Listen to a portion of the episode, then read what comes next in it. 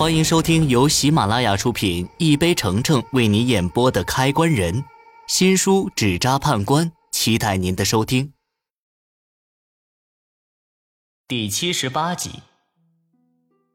我想漏了一点：如果白建军牵扯到白建民心脏被带走的事儿，那他来找白建军就能说通。白建军很可能跟纸人的出现有关系。也就说明他跟那只黑色大手的主人有关。对于这个结论，我十分惊异。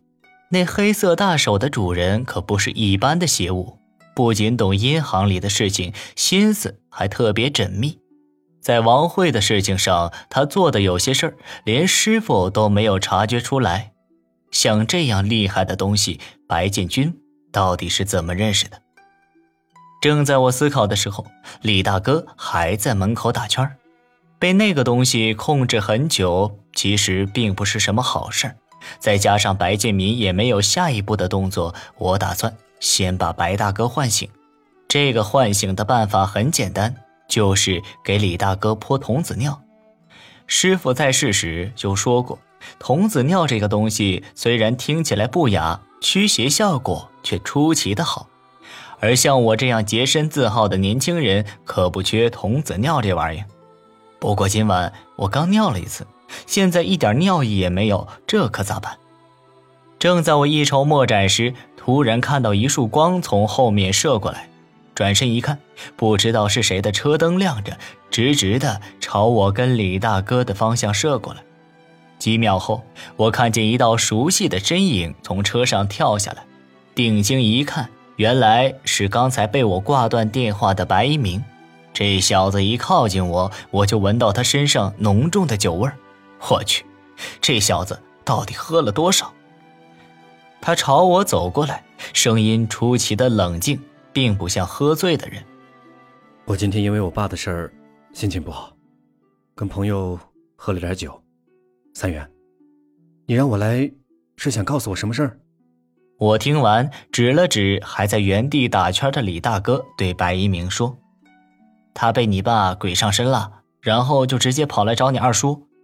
我现在在怀疑一些事情，但是在这儿也不好详细说，先把李大哥带回去。”我解释完，不等白一鸣再说什么，连忙问他有没有碰过女的，没碰过，撒点童子尿给我。白一鸣古怪地看着我说：“他还是个小处男。”他说完，转身往车里走去。不一会儿，他提着一个塑料瓶走了过来。我接过瓶子，一股刺鼻的尿骚味瞬间从瓶子里冲出来。迫于童子尿的味道实在太臭，我拿着瓶子飞快地往李大哥身上泼去。童子尿刚泼到李大哥身上没多久，就传来他的怪叫：“哦哦，什么呀？好臭啊！”看着他这激动的反应，我一时也不知道该怎么跟他解释。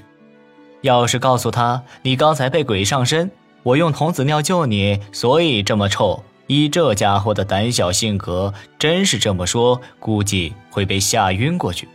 白一鸣可并不像我一样纠结，直接走上去给李大哥几张红票子后，告诉他回家去洗澡，不要多问。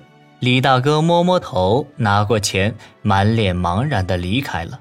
他走后，我跟白一鸣上了汽车。白一鸣坐在副驾驶上，叼了根烟在嘴上，语气凝重地问我：“你到底发现了什么？重新跟我说清楚。”一鸣，我怀疑你爸心脏被偷走的事儿，与你二叔有关。本集已播讲完毕。